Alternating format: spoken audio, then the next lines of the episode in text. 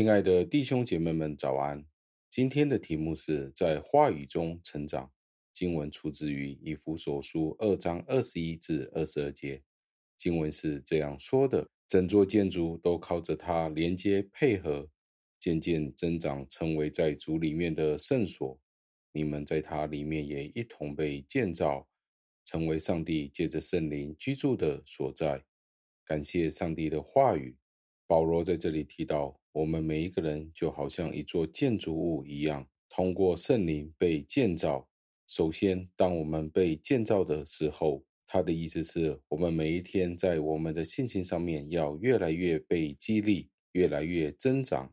在这里提到“增长”这个字，他的意思是在实际上，我们不能够认为自己已经到达了完美的地步。一个头脑空白的人。会因为他自己的骄傲而自以为是，以至于他不屑于将他的目光放在上帝的话语里面聆听或者受教导。这个假设是很可悲的。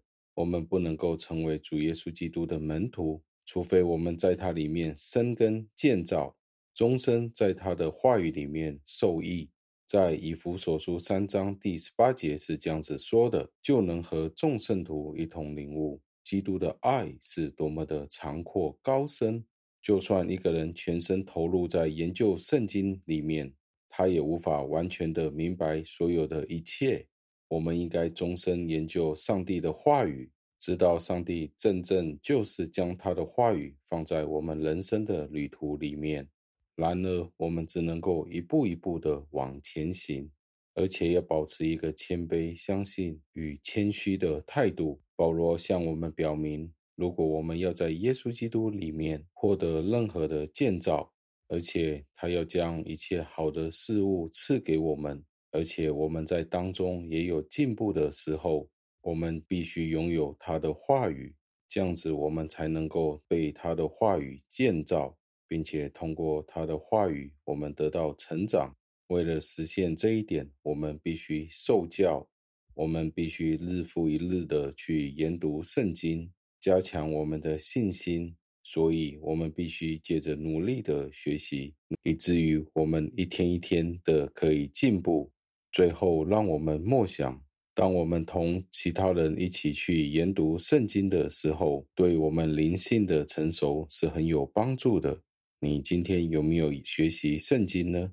圣经是不是你今天行事为人工作的准则呢？在加拉太书六章第十六节是这样说的：所有照这准则而行的人，愿平安怜悯临到他们，就是临到神的以色列。在约伯记二十三章第十二节也是这样子说道：他嘴唇的命令我没有离弃，我珍藏他口中的言语，胜过我需用的饮食。以弗所书六章第十七节是这样子说的，并且要戴上救恩的头盔，拿起圣灵的宝剑，就是神的道。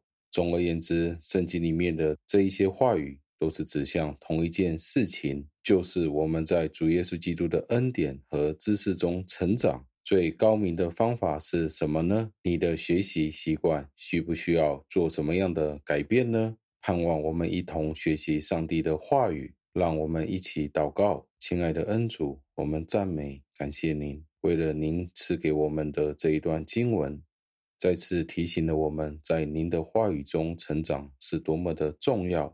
因为圣灵在我们的生命里面与我们同住，使得我们知道圣经对我们是多么的必要。求您教导我们每一天在属灵的知识上面。在您的话语当中有增长，也帮助我们更加明白您的话语。这样的祷告是奉我主耶稣基督得胜的尊名求的，阿门。